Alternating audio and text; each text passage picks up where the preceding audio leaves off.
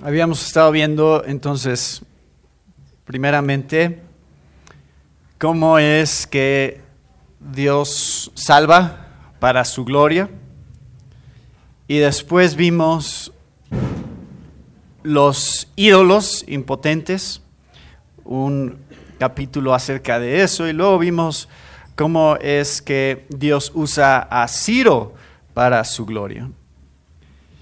Y hoy vemos Babilonia impotente. Entonces pueden ver cómo estos temas van y vienen. Son temas que se han estado repitiendo a lo largo de todo el libro y hoy vamos a ver algo que realmente no es nuevo, tampoco dentro del de, eh, libro de Isaías, porque ya ha habido un juicio en contra de las naciones en el libro de Isaías. Ese juicio lo vimos desde los capítulos 13 al 23. Y en particular, ya vimos un juicio de parte de Dios hacia Babilonia en los capítulos 14 y 21. Entonces ya, ya hemos tocado este tema, pero ahora está regresando nuevamente el tema de Babilonia como parte de lo que Dios va a hacer en la vindicación de su pueblo. O sea, si Babilonia va a, a atacar Jerusalén, va a invadir Israel y van a ser llevados en exilio, pero Dios está dándoles la profecía a, su pueblo de que esto no va a ser permanente, sino que de hecho sí va a hacer justicia en contra de los enemigos de Dios, en este caso Babilonia, para eh, mostrarle al mundo quién es Él. Ahora, recuerden, Babilonia todavía no existe en realidad como potencia. ¿Cuándo se está dando esta profecía? Esto es, ¿es Babilonia. Es, eh, no, no, hay, no hay referencia para la gente que está escuchando esta profecía acerca de por qué sería tan importante hablar de Babilonia a estas alturas. Ah, pero Dios una y otra vez está diciendo, yo estoy profetizando estas cosas, cosas que todavía no han sucedido, yo le estoy diciendo lo que va a suceder. Entonces, vamos a leer estos primeros versículos que nos hablan, capítulo 46, acerca de los ídolos de Babilonia.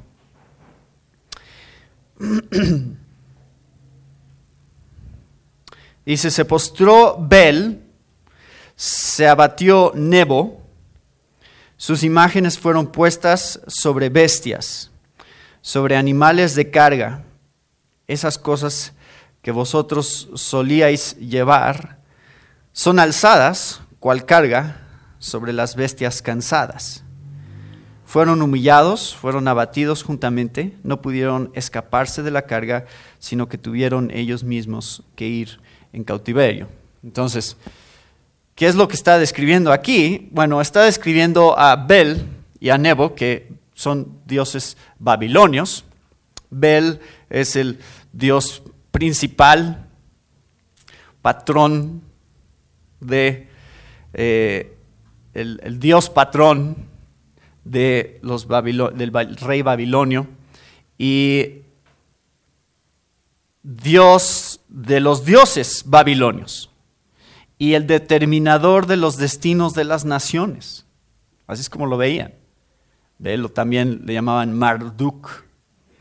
Ah, Nebo es el hijo mayor de Bel y es el secretario del concilio de los dioses, eh, custodio de las tablas del destino. Ese es Nebo. Pueden escuchar, si ustedes conocen la historia de Babilonia y los reyes, que específicamente surgen en el libro de Daniel, pueden escuchar los nombres de ambos dioses en los reyes que aparecen en Daniel. Nabucodonosor tiene el Nebo, es nombrado después del dios Nebo.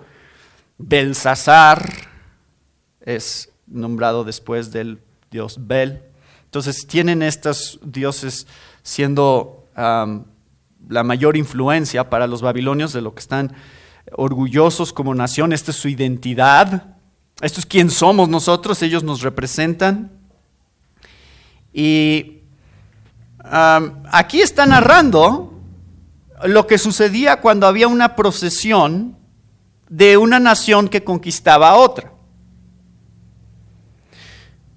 Lo que hacían es que hacían una procesión con los dioses de esa nación para mostrar la debilidad de esos dioses. Burlarse de esos dioses. es lo que está narrando aquí. Y, eh, eh, y es interesante porque de hecho en los babilonios anualmente en su festival de Año Nuevo llevaban, hacían una procesión justamente por la ciudad con los dioses, con las estatuas de los dioses como buena fortuna para ese año. Entonces aquí están nuestros dioses, Bel y Nebo, y, y aquí está describiéndolos como dioses no que están siendo llevados en una procesión de la ciudad, sino como una de las procesiones de conquista. Así es como Dios lo está escribiendo. Bel y Nebo están las estatuas sobre los animales de carga, me imagino como burros o asnos o, caballos. Y, la descripción que da Isaías es pobres animales. Pobrecitos, ¿cómo los cargan con estas estatuas tan pesadas? Y están siendo exhibidos como dioses derrotados. Isaías está mostrando lo obvio aquí. ¿Qué es lo obvio? Si un Dios tiene que ser cargado, ¿cómo te puede cargar a ti? Si un Dios no se puede ayudar a sí mismo, ¿cómo te puede ayudar a ti? Y si un Dios necesita tu fuerza o la fuerza de un animal para moverse, ¿cómo te va a dar fuerza a ti?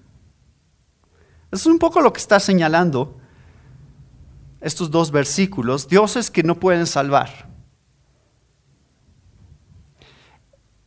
Y Dios,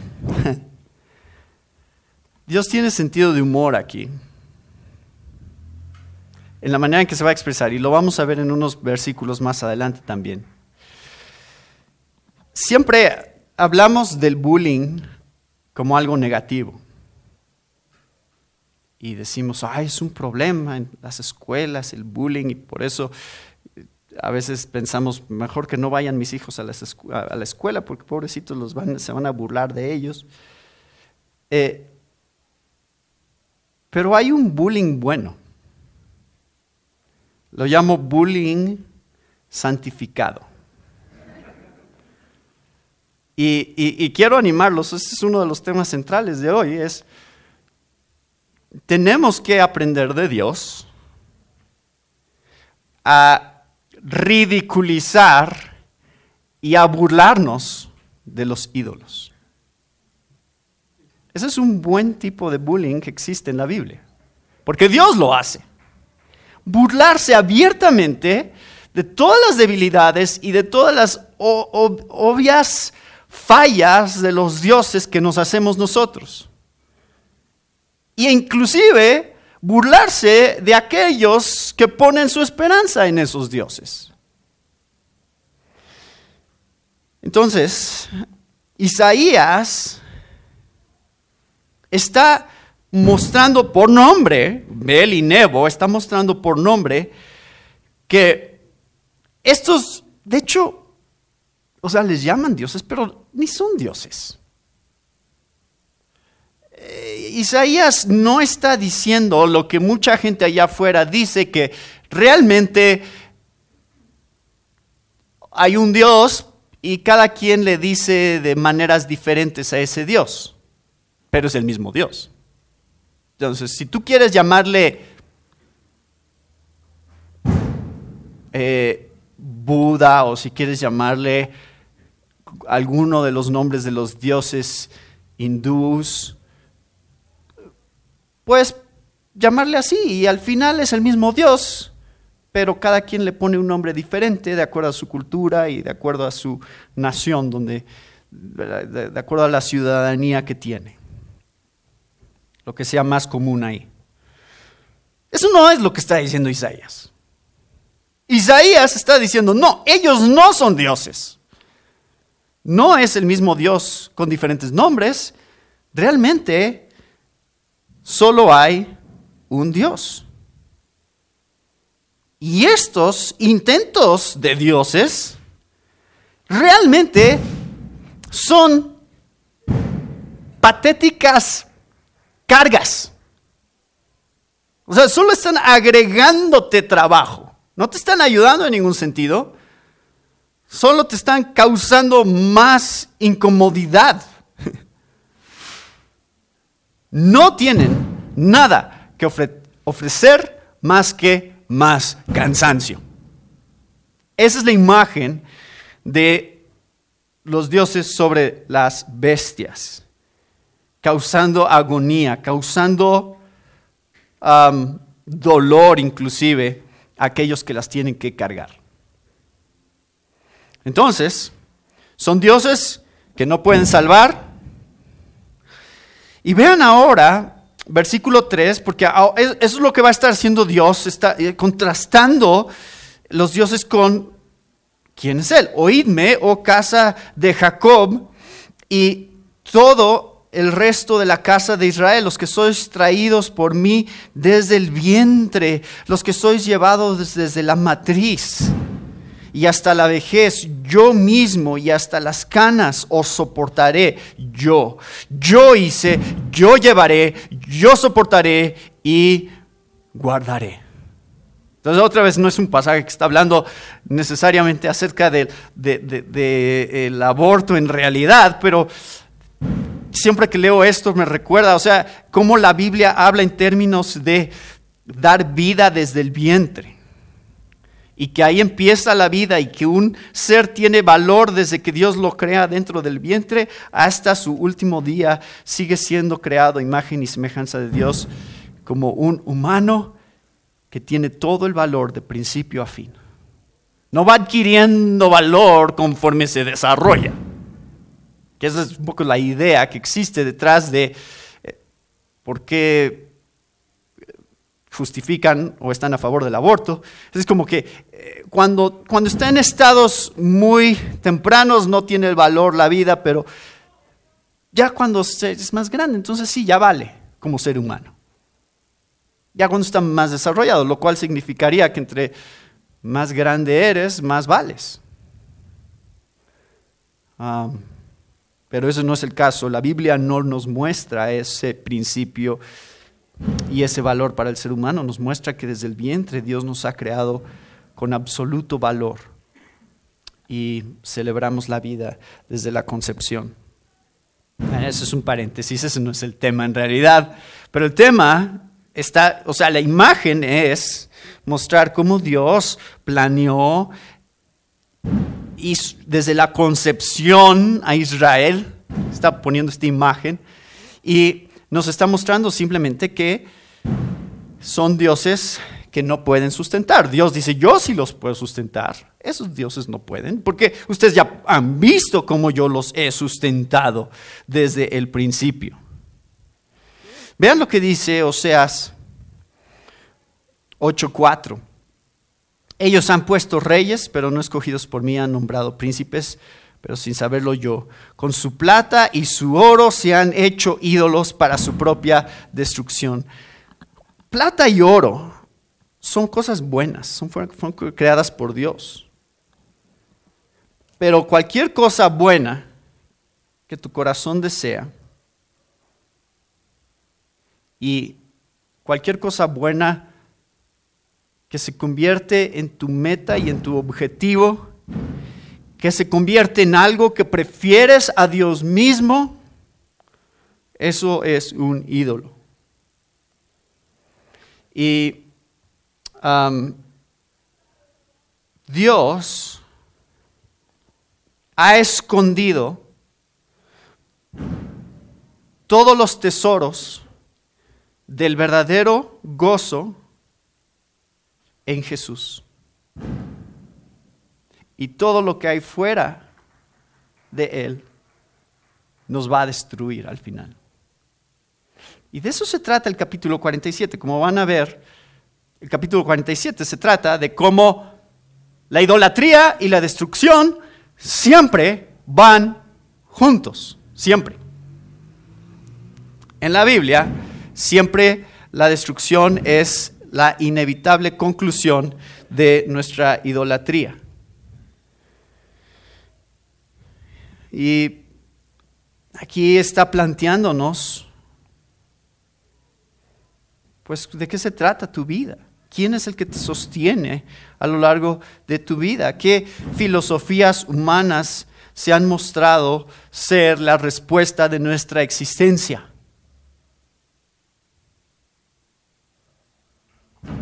John Lennon escribió una canción, imagina un mundo sin religión, imagina un mundo y, crea esta imagen de, de una utopía de, una sociedad que convive de una manera perfecta y vive en perfecta paz.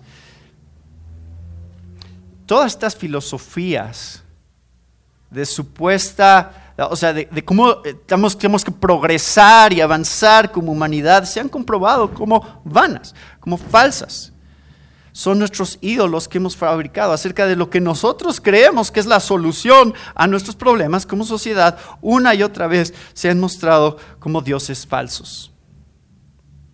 Y Isaías se está quedando aquí en este tema de los ídolos, ya lo hemos estado viendo en otras partes de Isaías, pero Isaías se está quedando aquí, retoma una y otra vez el tema de los ídolos para que podamos entender qué tan básicos se han convertido a nuestras vidas diarias. Para todos. Nos hemos acostumbrado tanto a ellos, a nuestros ídolos, que no los vemos ya como ídolos. Los justificamos como si no fueran ídolos. Por eso es que una y otra vez en estas profecías Dios tiene que retomar el tema de los ídolos y recordarnos que ahí están. Porque si la Biblia solo mencionara ídolos de vez en cuando, pensaríamos que no es realmente un gran problema y entonces asumiríamos que no existen ídolos en nuestras vidas. Pero la razón por la cual esto se está volviendo un tema tan recurrente y es un tema tan recurrente en la Biblia es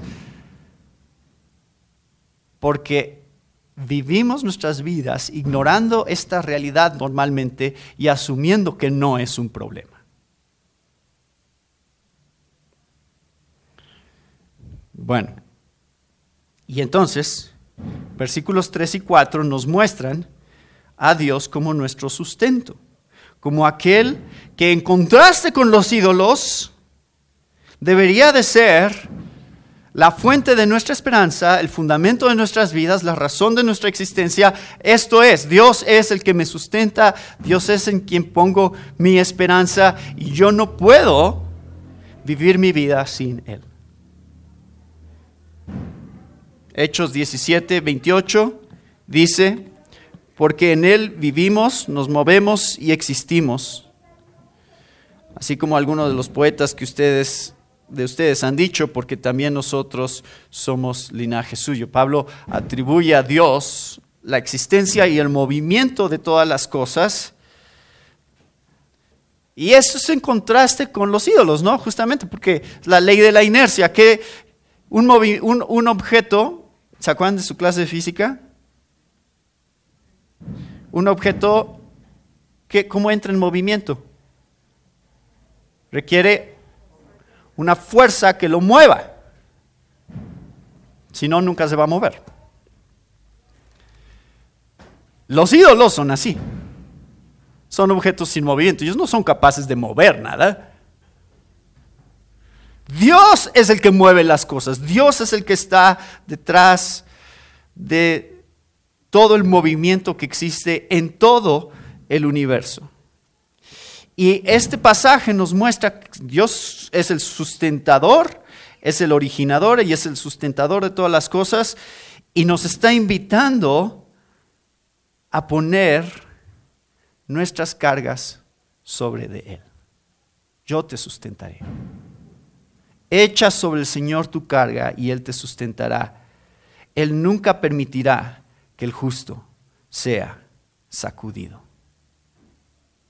Bendito sea el Señor que cada día lleva nuestra carga, el Dios que es nuestra salvación. Salmo 68, 19. Humíllense pues bajo la poderosa mano de Dios para que Él los exalte a su debido tiempo, echando toda su ansiedad sobre Él, porque Él tiene cuidado de ustedes. ¿A quién me asemejáis? ¿Y me igualáis? ¿Y me comparáis? Versículo 5, para que seamos semejantes. Comparamos todo el tiempo, ¿no? Porque cada vez que somos tentados por un ídolo, hmm, decimos, Dios o esto. ¿Cuál me va a traer más gozo ahorita? ¿Cuál me va a traer más satisfacción ahorita? Y los pesamos. Y decimos, creo que ahorita la pornografía es más tentadora que el gozo que encuentro en Dios. Y lo comparamos con el gozo que nos trae eso.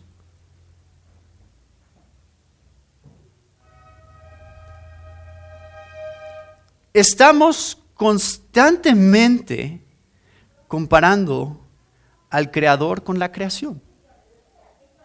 Eso es lo que hacemos en nuestras vidas todo el tiempo. Estamos diciendo, lo creado Dios, ¿dónde voy a encontrar mi verdadera felicidad? ¿En dónde va a estar mi verdadero enfoque de la vida?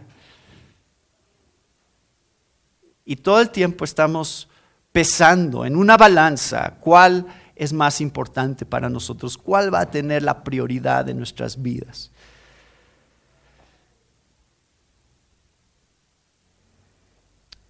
Vean cómo habla acerca de estos ídolos. Sacan oro de la bolsa y pesan plata con balanzas. Alquilan un platero para ser un dios de ello. Se postran y adoran se lo echan sobre los hombros, lo llevan y lo colocan en su lugar. Ahí, es, ahí está, no se mueve de su sitio, le gritan y tampoco responde ni libra de la tribulación. Uy. Es ridículo, o sea, está diciendo, a ver, ahí estaba el oro y la plata. Y cuando era oro y plata nada más, ahí como materia prima, no lo estaban adorando. Ah, pero ya le dan forma, y lo hacen como con un sucarita y todo, ay, entonces sí, ya, ahora sí es un Dios. Sigue siendo lo mismo, nada más le dieron forma, pero, o sea, ¿vas a adorar un pedazo de madera? ¿O vas a adorar un pedazo de metal? Eso no lo adoras cuando nada más está ahí el material solito, sin forma. ¿Por qué lo vas a adorar cuando ya tiene forma? No tiene más valor. Lo mismo. Y um, dice, ¿dónde están esos ídolos ahora? A ver, yo les tuve que explicar quién era Bel y quién era Nebo. Si no, probablemente ustedes ni sabrían quién es Bel y Nebo. Si yo les tengo que explicar quién antes eran, ¿qué implica eso acerca de las pretensiones que existen en nuestra cultura presente, de los ídolos que tenemos hoy? ¿Qué tan pasajeros son? ¿Qué tan inútiles terminan siendo ya a largo plazo? Y, y, lo estaba pensando cuando estaba meditando sobre esto, estaba diciendo, en todo el mundo están adorando en iglesias a Jesús. Y la iglesia de Dios sigue creciendo y se sigue expandiendo en todo el mundo. Estos dioses simplemente han sido sustituidos por otros dioses. Eso nos dice algo acerca de quién es el verdadero Dios. Y la idolatría, no importa los ídolos de nuestra sociedad, no importa qué tan impresionantes sean, en el momento siempre son insostenibles. Siempre. Los ídolos de cada generación serán expuestos al final siempre en el juicio de Dios como falsos. Así que los ídolos de Babilonia son dioses que no pueden salvar, son dioses que no pueden sustentar y son dioses que no se pueden mover, por cierto.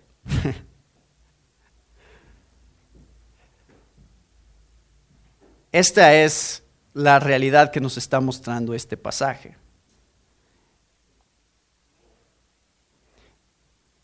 Y no debemos de asumir que no hay ídolos en nuestras vidas. Porque si asumes eso, entonces no estás entendiendo el mensaje de Isaías. Vean lo que dice 1 Juan 2.16. Porque todo lo que hay en el mundo, la pasión de la carne, la pasión de los ojos y la arrogancia de la vida, no provienen del Padre, sino del mundo. Esos son los ídolos.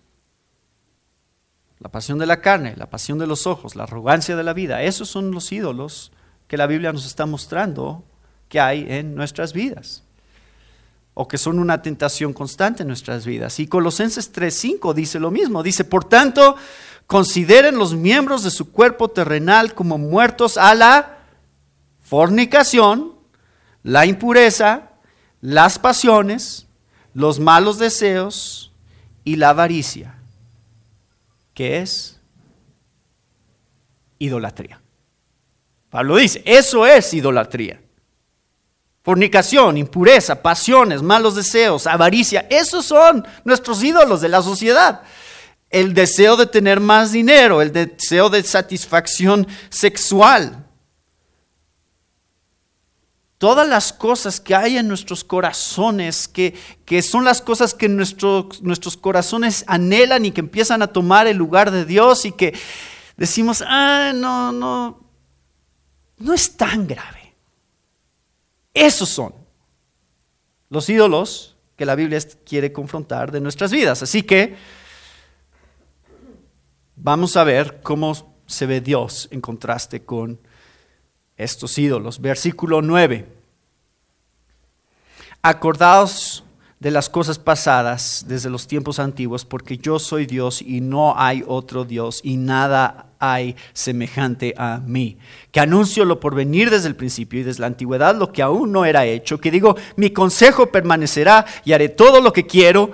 Que llamo desde el oriente al ave y de la tierra lejana al varón de mi consejo. Yo hablé y yo y lo haré venir, lo he pensado y también lo haré.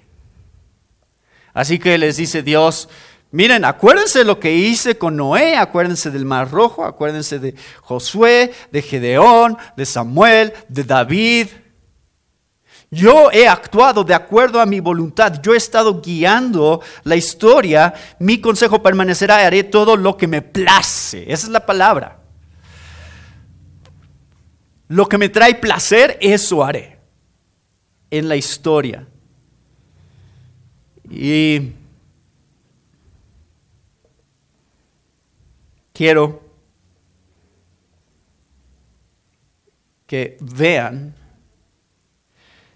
que desde el ave que viene del oriente, ahora esto es una referencia probablemente a Ciro, ya lo vimos el domingo pasado porque viene del oriente, pero eh, también el ave que es pues, el ave ¿no? O sea, desde un ave que, donde vuela hasta un rey que va a ser el rey del imperio más poderoso de la tierra. Todas esas cosas están bajo su soberanía y bajo su poder. Él habla y él lo hace suceder. Entonces, es un Dios que declara el futuro, y vamos a ver más sobre eso en un momento en el capítulo 47, pero también es un Dios que actúa, de acuerdo al versículo 11, y versículo 12, oídme, duros de corazón, que estáis lejos de la justicia. Ustedes idólatras, escúchenme tantito.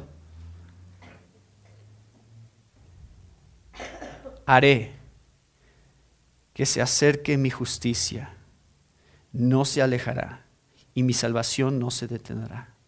Y pondré salvación en Sión y mi gloria en Israel. Ahora, en contraste con Babilonia, esta otra ciudad.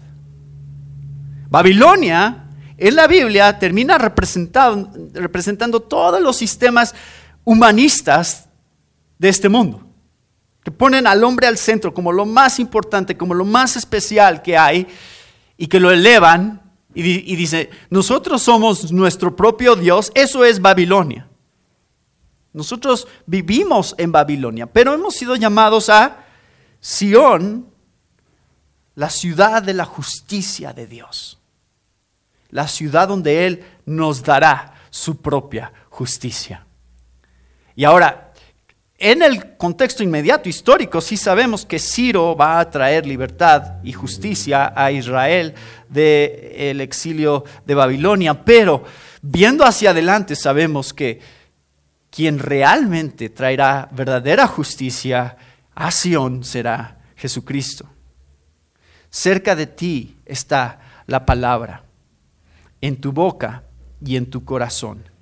Es decir, la palabra de fe que predicamos, que si confiesas con tu boca a Jesús por Señor y crees en tu corazón que Dios lo resucitó de entre los muertos, serás salvo. Porque con el corazón se cree para justicia y con la boca se confiesa para salvación. Así que la fe viene del oír y el oír por la palabra de Cristo. Pero yo digo, ¿acaso nunca han oído? Ciertamente que sí. Por toda la tierra ha salido su voz y hasta los confines del mundo sus palabras. Sión contrasta con Babilonia. Porque el juicio y la condenación que cae sobre Babilonia pasará por encima de Sión. Como el ángel de Jehová pasó por encima de las casas que habían puesto sangre en el dintel de la puerta en la Pascua. No morirás, no morirá el primogénito. De la misma manera, aquellos que hemos puesto nuestra fe y nuestra esperanza en el sacrificio perfecto de Cristo Jesús, encontraremos justicia de parte de Dios. No por la nuestra, sino por la que Él vivió por nosotros y que es imputada a nosotros por medio de la fe. Nosotros creemos en lo que Él ha hecho y de esa manera somos justificados delante de Dios. ¿No es increíble? Es la promesa, es, es la esperanza que surge para idólatras como nosotros, duros de corazón, lejos de justicia. Vengan a Sion y encuentren la obra que yo voy a hacer por ustedes para que ustedes puedan tener mi justicia y mi salvación. Así que estos versículos muestran esta realidad. Creo que hay un problema ahí.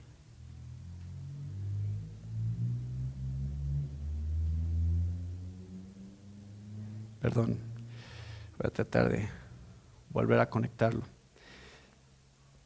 Capítulo 47.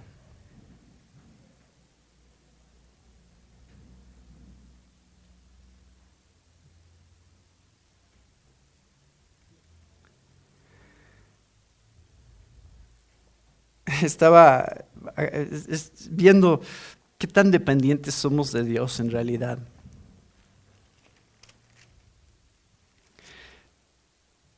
¿Conocen esta?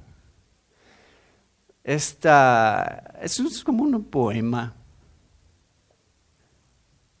sí creo que es, es como, una, es como un pequeño poema. Se llama Huellas en la arena. ¿Sí saben de qué estoy hablando? Que es, está, es como un sueño que alguien tiene y, ve que van las dos pares de, de pies en la arena y es Jesús y Él. Y cada vez que hay problemas, de repente solamente hay un, un par de huellas, ya no dos.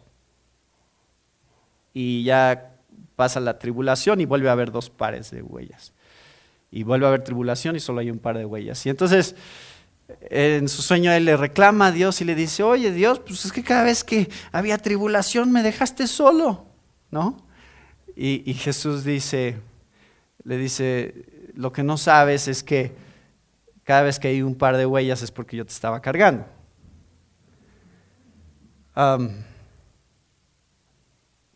pero eso es medio incompleto, ¿verdad? Ese poema o esa historia. Nunca hay dos pares de huellas. Siempre es un solo par de huellas. Siempre nos está cargando. No es nada más, hay, hay tribulación, ahora sí te voy a cargar. No, eso es, es, la vida del cristiano. Él es nuestro sustento siempre. No nada más cuando las cosas se ponen difíciles. Eso es lo que nos está tratando de mostrar. En contraste con los ídolos, los ídolos no los pueden sustentar, yo los voy a sustentar. Siempre, todos los días. Bueno, es un paréntesis mi crítica ahí de la cultura popular cristiana capítulo 47 nos describe otra vez, esta es la destrucción ahora de Babilonia, la idolatría siempre va con destrucción. Desciende y siéntate en el polvo, virgen hija de Babilonia. Siéntate en la tierra sin trono, hija de los caldeos, porque nunca más te llamarán tierna y delicada.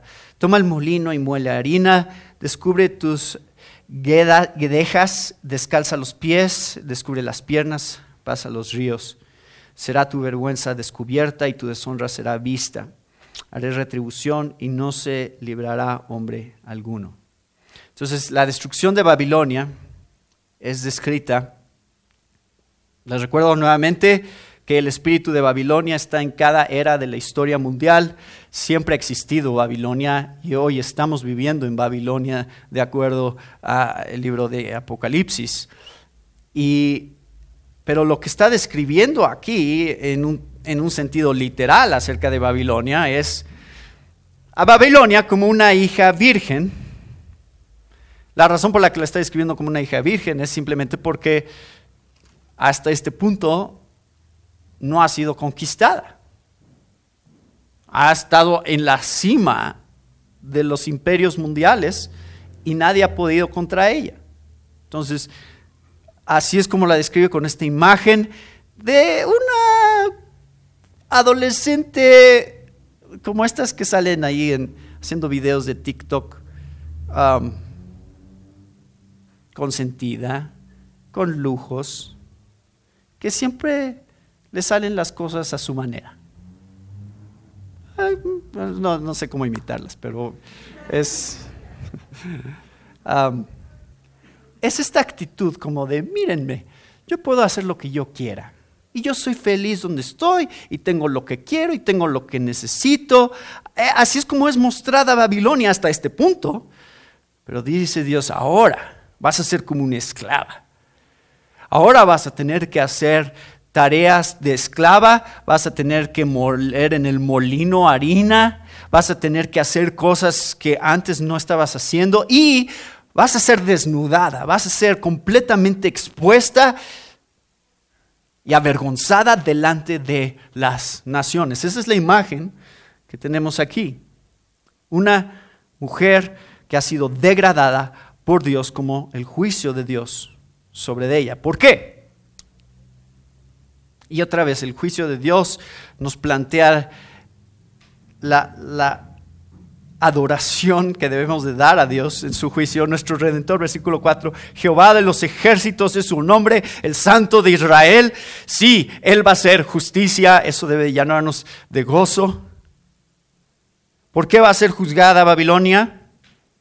Dice Versículo 5, siéntate, calla y entra en tinieblas, hija de los caldeos, porque nunca más te llamarán señora de reinos. Me enojé contra mi pueblo, profané mi heredad y los entregué en tu mano. No les tuviste compasión, sobre el anciano agravaste mucho tu yugo, dijiste, para siempre seré señora, y no has pensado en esto, ni te acordaste de tu postrimería, o sea, el resultado Oye pues ahora esto, mujer voluptuosa, tú que estás sentada confiadamente, tú que dices en tu corazón, yo soy y fuera de mí no hay más, no quedaré viuda ni conoceré orfandad. Estas dos cosas te vendrán de repente en un mismo día, orfandad y viudez. En toda su fuerza vendrán sobre ti a pesar de la multitud de tus hechizos y de tus muchos encantamientos.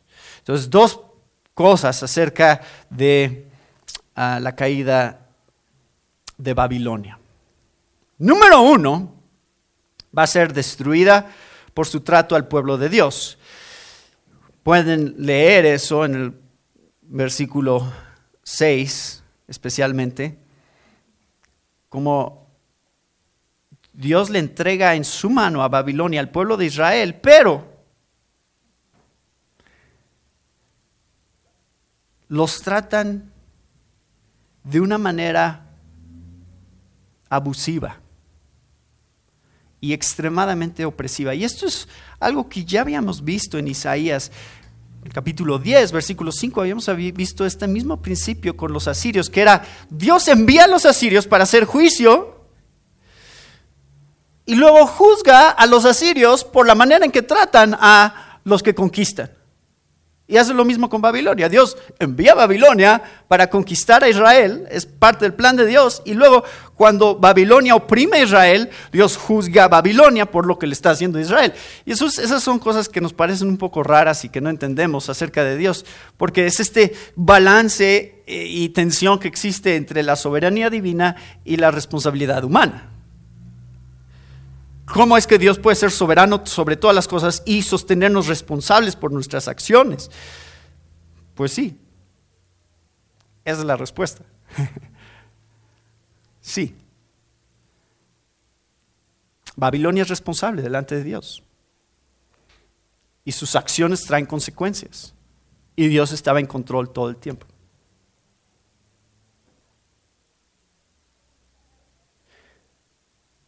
No sé cómo más explicarlo. Pero es lo que dice la Biblia. Y no porque, y el hecho de que no tenga sentido en mi cabeza, significa que no es cierto. Ah, es parte del misterio que hay en la Biblia. Dios sostiene responsables a Babilonia por su trato al pueblo de Dios. Y, más importante, por su orgullo. Vean el lenguaje que usa. Yo soy y fuera de mí no hay más. ¿Les suena parecido ese tipo de lenguaje? ¿Quién ha usado ese lenguaje? Dios. Versículo 9, ¿se acuerdan? Lo acabamos de leer en el capítulo 46. Acordaos de las cosas pasadas de los tiempos antiguos, porque yo soy Dios y no hay otro Dios y nada hay semejante a mí. Bueno, así está hablando Babilonia sobre ellos mismos. El orgullo que hay en su corazón es el principal ídolo que tienen. Y la principal idolatría por la cual están siendo juzgadas. La caída de Babilonia sucedió antes de que Ciro los invadiera. La caída de Babilonia comenzó con sus pensamientos con la manera en que se veían a sí mismos. Ese es el comienzo de nuestra destrucción.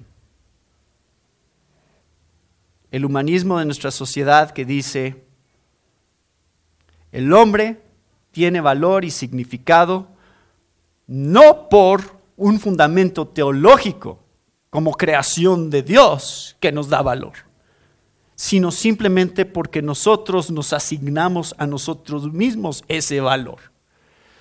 Y nosotros determinamos nuestro propio valor. Esas son las ideas del humanismo que Dios quiere juzgar. El necio ha dicho en su corazón, no hay Dios.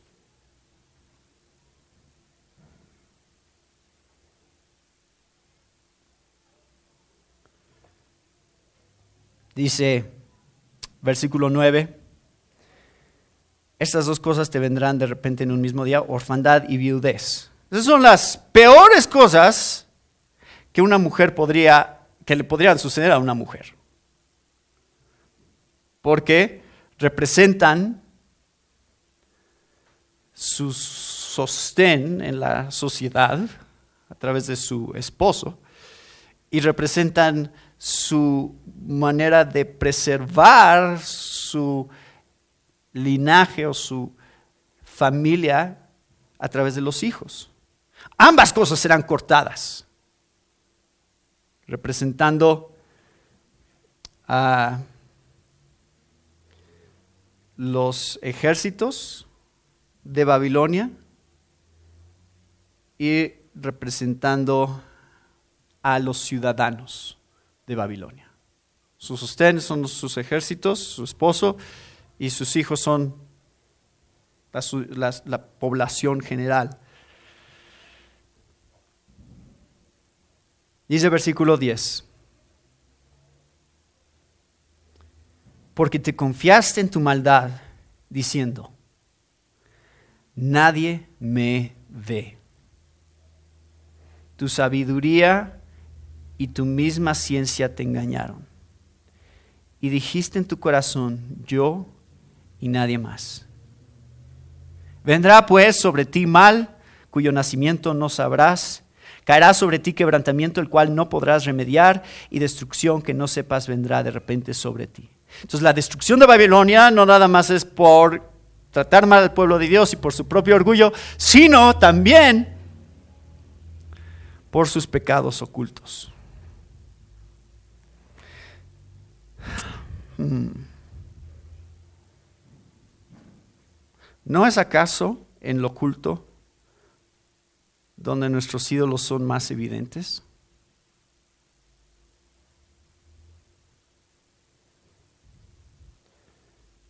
¿Cuántas veces hemos pensado, nadie me ve, así que no importa?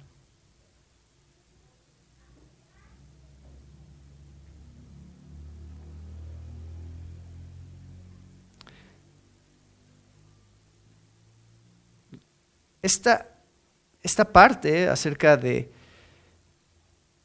Babilonia, asumiendo que no hay un Dios, que ellos son autónomos de Dios, está siendo juzgado por Dios al ellos ignorar la realidad de Dios en las acciones que hacen en lo secreto. Lo cual me hizo pensar cuando estaba leyéndolo. ¿Cuántos de nosotros, si nos preguntaran directamente, nos dijeran, ¿tú eres ateo? ¿Qué diríamos? No, no, no, yo creo en Dios. Es lo que proclamamos. Decimos que creemos en Dios. Pero somos ateos funcionales. Porque cuando la gente no nos ve, actuamos como que Dios no nos ve tampoco.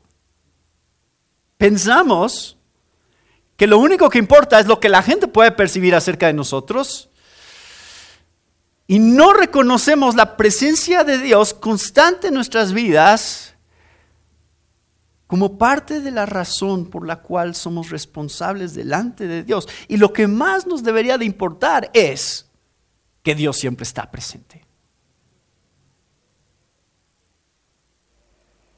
Entonces muchas veces actuamos como ateos. Actuamos como si no hubiera Dios.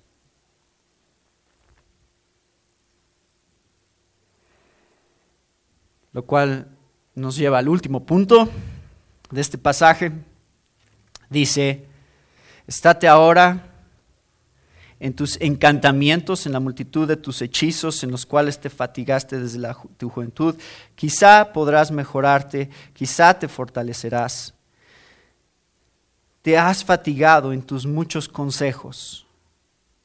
Comparezcan ahora y te defiendan los contempladores de los cielos, los que observan las estrellas, los que cuentan los meses para pronosticar lo que vendrá sobre ti. Es interesante porque de hecho estaba viendo, esta es la misma palabra en el versículo 4, nuestro Redentor Jehová de los ejércitos. Esa palabra ejército es la misma que es usada para describir las estrellas también, en el original. creo que está de alguna manera ya anticipando, miren, yo soy Dios también de las estrellas. Y, y los babilonios, los caldeos, consultaban las estrellas para saber el futuro y buscaban también los poderes demoníacos o los poderes ocultos para ayudarles a derrotar a los ejércitos enemigos. Entonces buscaban conocimiento sobrenatural y buscaban poder sobrenatural. Hay esos babilonios. Estamos igual en nuestra sociedad, ¿no? ¿Por qué van a hacerse limpias y cosas así? Están buscando poder sobrenatural. ¿Por qué consultan sus horóscopos?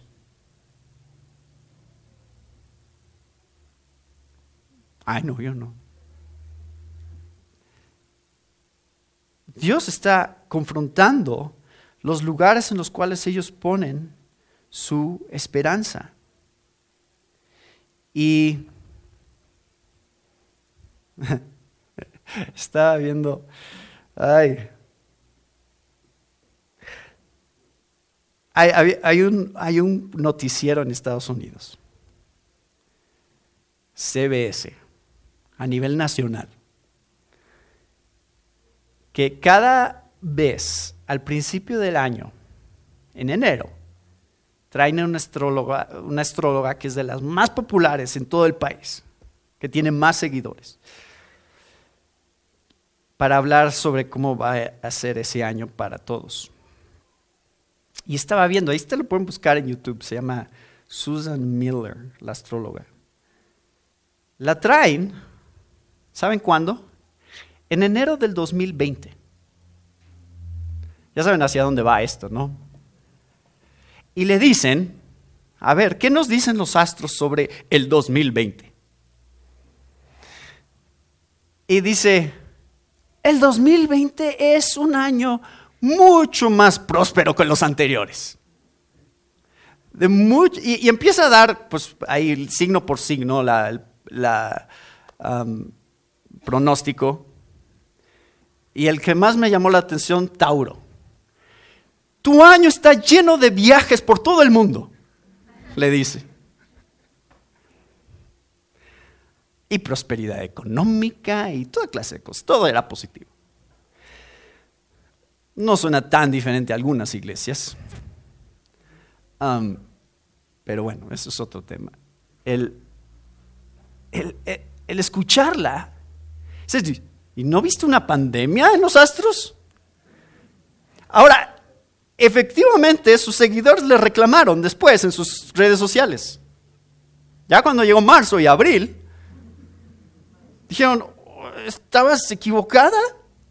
¿Cómo no viste esto venir? dice, ay, es que, y ya, ya dio una explicación. Dice, no, es que tiene que ver con el movimiento de Plutón. Eh, eh, sí, no me acuerdo qué le asigna a Plutón, pero dice, ay, es que eso fue lo que afectó todo.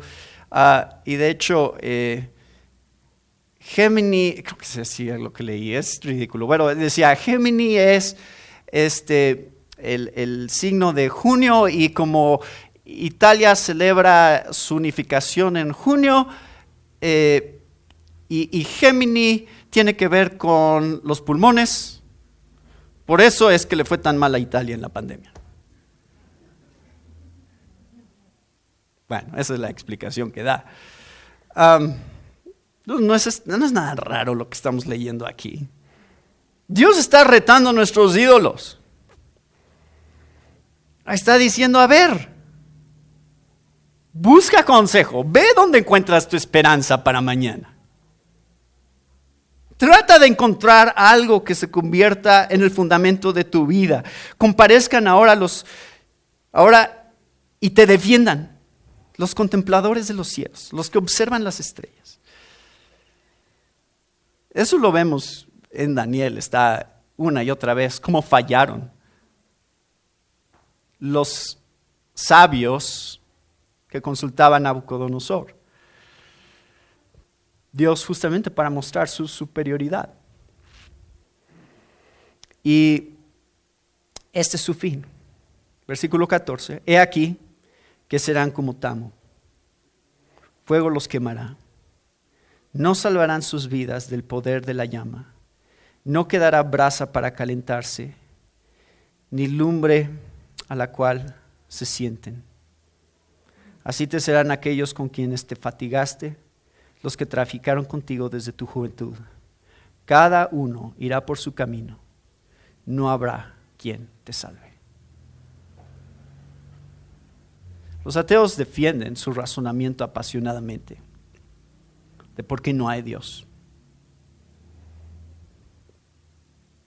Porque necesitan convencerse a sí mismos de que no hay Dios.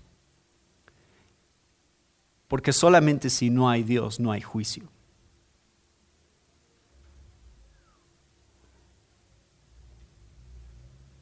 No habrá quien te salve.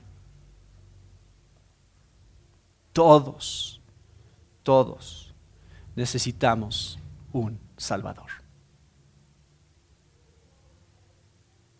La pregunta es, ¿es real tu Salvador? ¿Tu Salvador existe? ¿Tu Salvador es confiable al final del día para rescatarte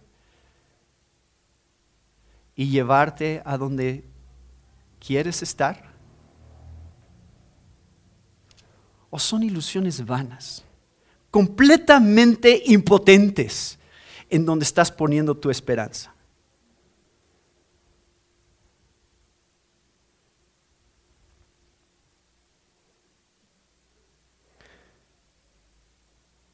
Cuando estaba leyendo, meditando sobre este pasaje, estaba pensando, hermanos,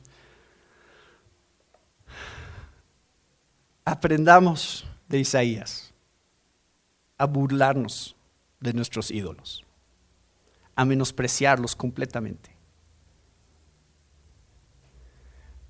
a reírnos de las cosas que no nos pueden sustentar. Ah, me subieron el salario. ¿De qué me sirve eso? En realidad. ¿Me lo voy a llevar al cielo? No. Entonces, está bien. Qué bueno que gano más dinero. Pero me río de ese dinero extra. Porque puedo no tenerlo y estoy bien también. Mi felicidad no está ahí.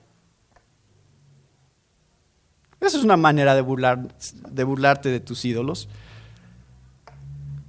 Estábamos hablando ayer en nuestro discipulado sobre esto. Spurgeon dice, creo que sí Spurgeon, lo hubiera checado, pero recuerdo creo que fue él el que lo dijo. Si alguien viene y te habla mal de mí, créele todo lo que te dice. Porque en realidad soy peor. ¿Saben cuál es uno de nuestros principales ídolos? Nuestra reputación, lo que otros creen. Por eso nos enojamos tanto que alguien hable mal de nosotros. Ay, es que me dijo esto y no es cierto. Ay, estoy tan ofendido. Búrlate de tu ídolo. Y, probablemente tiene razón, probablemente podría decir cosas peores si de veras me conociera. Esa es la actitud que tenemos que tener frente a las cosas que tienen la tendencia a jalarnos y a, que atesoremos esas cosas y digamos, ay, mira, esto es el significado de mi vida, de esto se trata, esto no hay nada que me ha hecho sentir mejor que esto. Cuando algo así te está tentando en tu vida, desprecialo. Búrlate como este pasaje se burla de los ídolos. ¿Quieres llorar ídolo? porque te estoy despreciando, pues ni lágrimas tienes. esta actitud que nos está mostrando Dios de desprecio hacia las cosas de este mundo, de qué tan poco valen, de qué tan poco nos pueden sustentar. Esa es la actitud que tiene que haber dentro de nuestros corazones cuando vemos al verdadero Salvador, creador de este mundo, soberano sobre todas las cosas, que nos ha dado su justicia a través de Cristo Jesús y dice, mira, aquí sí puedes poner tu esperanza, yo no te voy a decepcionar. Nadie ha venido a Dios con un corazón arrepentido que no haya encontrado salvación.